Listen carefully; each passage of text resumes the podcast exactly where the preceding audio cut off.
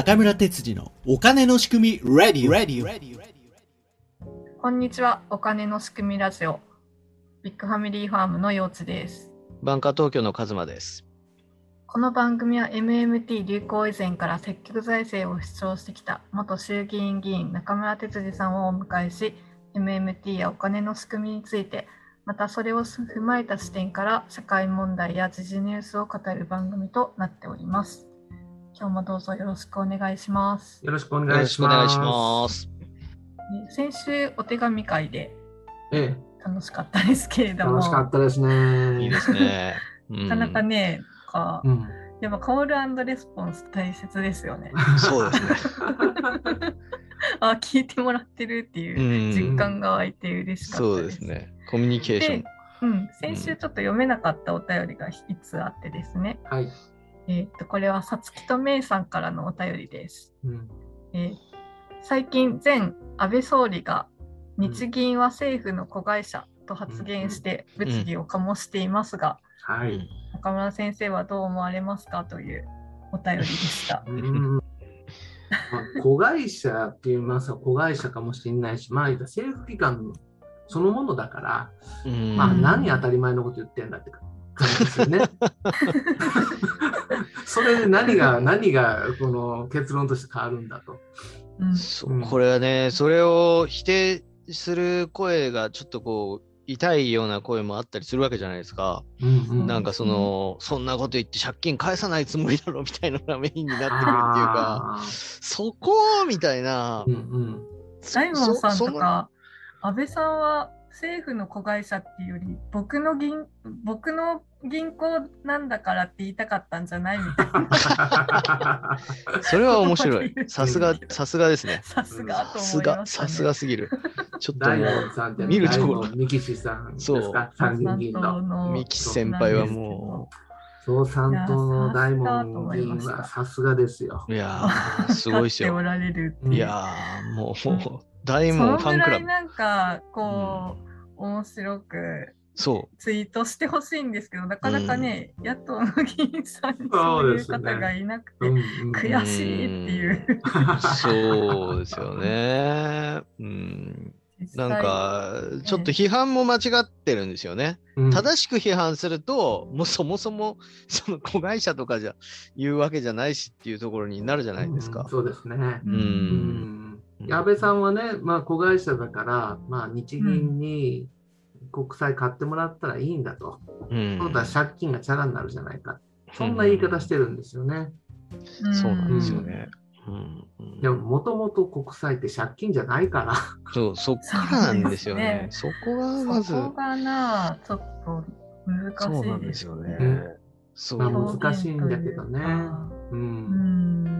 まずなん、どんな議論にしても、まずその国債が借金であることから始まっちゃってて、もうその前提がもう壊れてることが多いですよね、うん。本当に、うん。うん。うん。デジタル通貨で返せばいいとか言ってる人たちもいるし、その本当に。ね。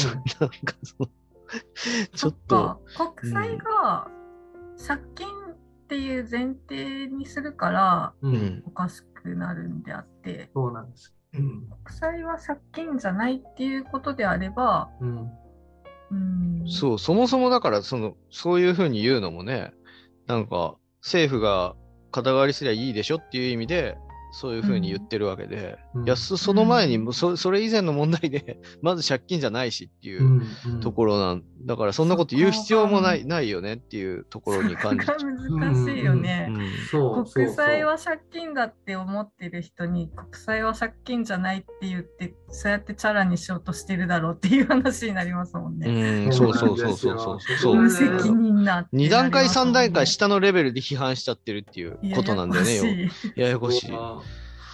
いやー、ま、これは難しい問題だなと思いますね、本当に。うん。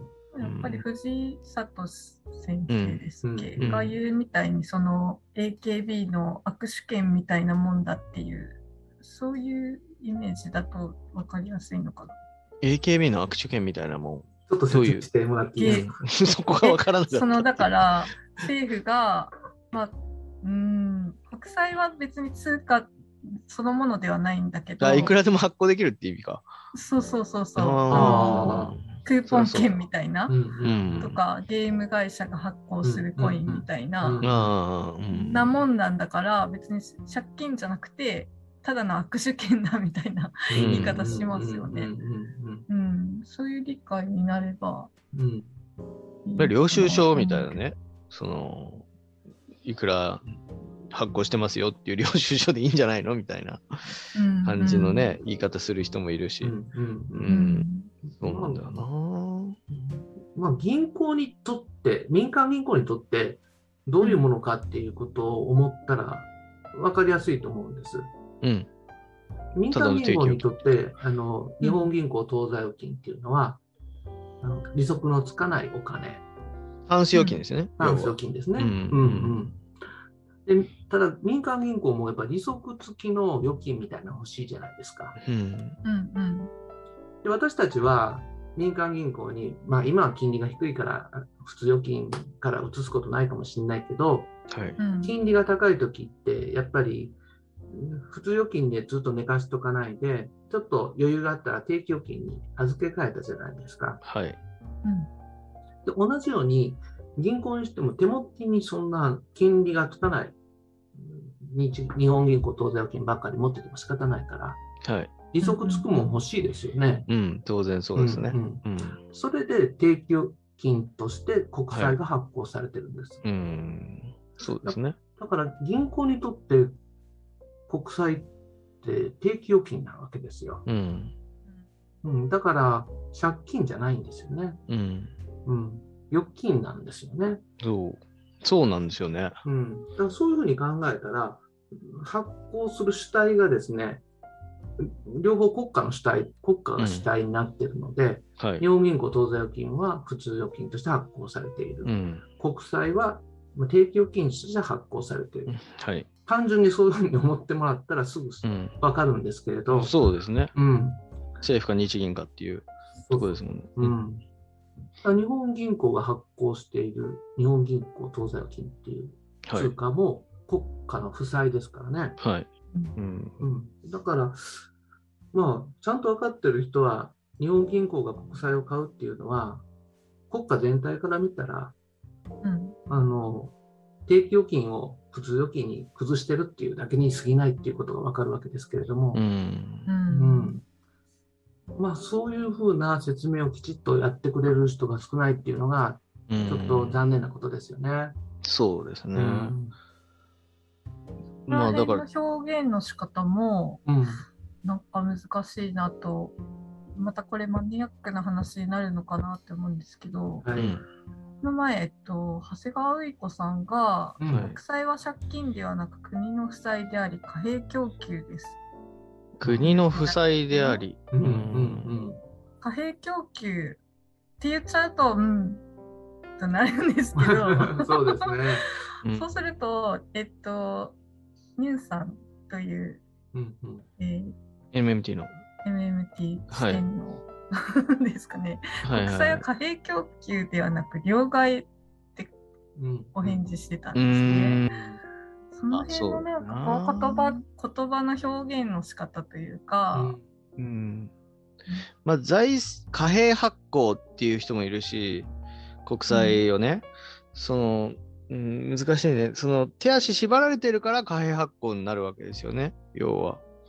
うん？要するに、その、MMT で考えたときに、うん。別にその国債発行しなくてもお金出せるでしょっていう前提があって、でも法律上やっぱ国債発行しないとお金は発行できなくてみたいな部分があるんじゃないかなと思ってるんですけど、うん。うん。要するにもう通貨は別に発行できるわけじゃないですか。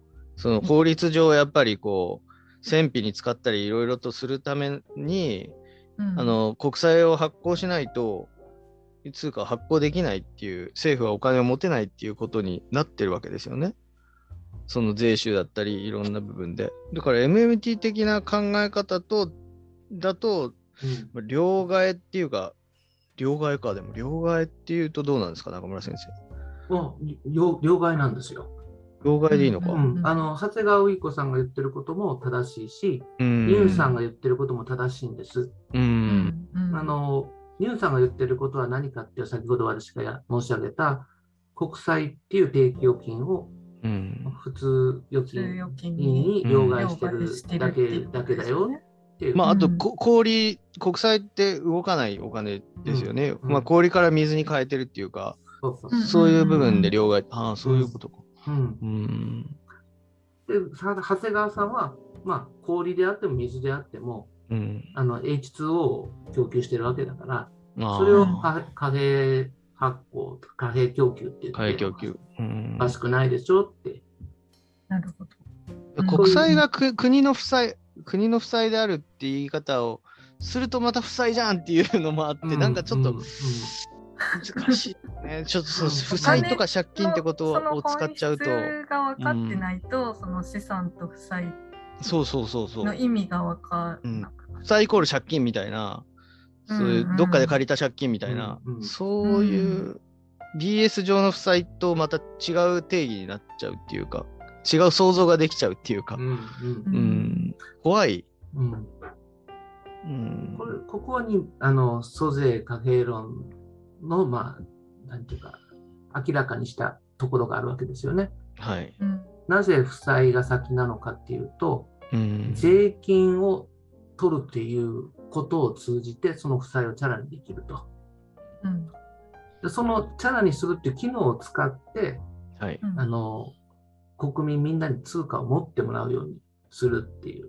ここだから、負債がすべてその返してもらうことを考えてるわけじゃなくて、はい。うんうんうん返してもらう、一部返してもらうことによって、大多数のものに駆動力を与えるっていう。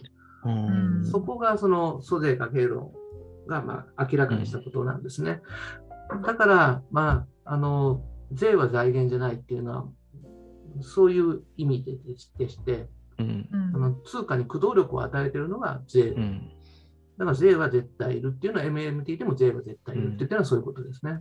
タックスドリブンドマネーってやつですよね。はいそう。そこ、だから、なんか、そう、だから税は財源じゃない、望月さんも言ってたけど、気をつけなきゃいけないのは、無税国家って捉えられるといけないよっていうことを今説明し、そうう、んそうですよね。そういうことですね。ううんん。うん難しいですね。その、同じような積極財政を主張してる人の中でも、そこってこう、勘違いする人もいるし、うん、うん。ちょっと難しい部分ですよね。すごい税金っていうのは大事なんですけど、う。ん。う、ん、大事だけど、日本の税金の取り方おかしいし、多分それで苦しめられすぎてるから、うん。そうかもね。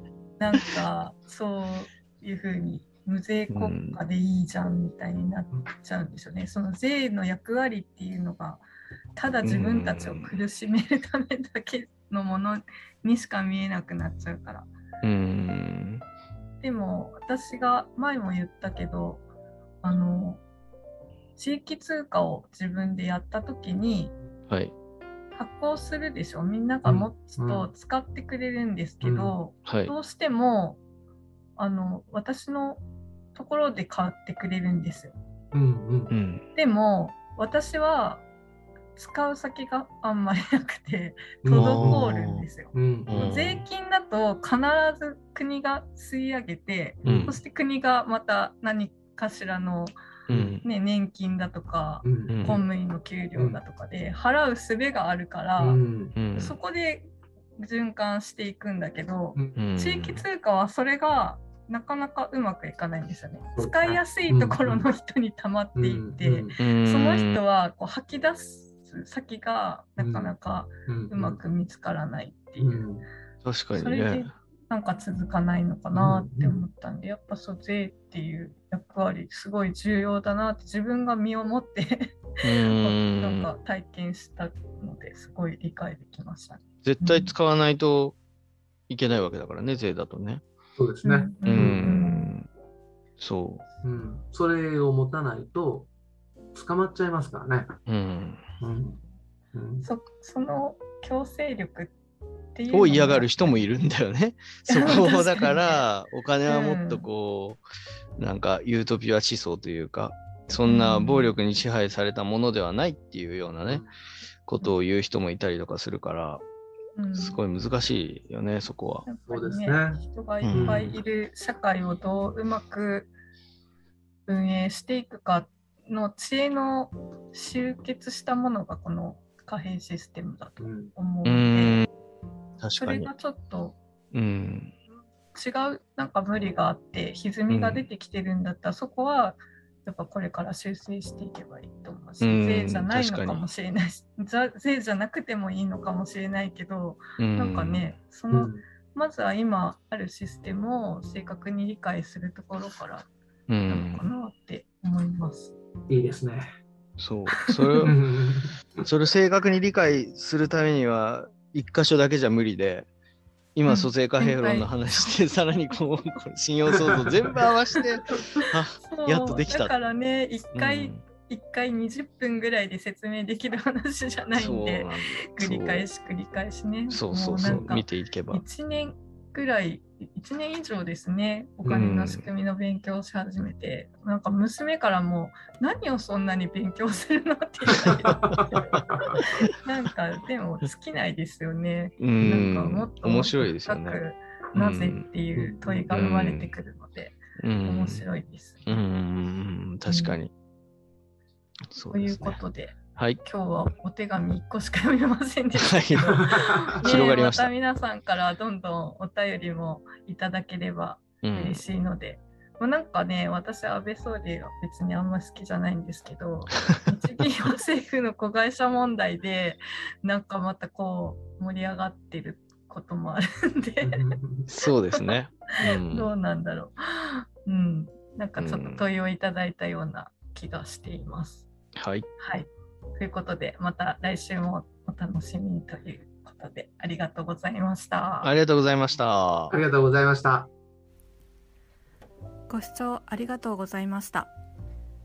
感想やご意見、ご質問、こんなテーマで話してほしいというリクエストなど、ホームページのお問い合わせフォームやツイッターでハッシュタグお金の仕組みとつけてつぶやいていただけると嬉しいです。お金の仕組みラジオは YouTube チャンネルお金の仕組み中村哲司でも配信しています。お金の仕組みの解説動画など配信していますのでこちらもぜひフォローよろしくお願いします。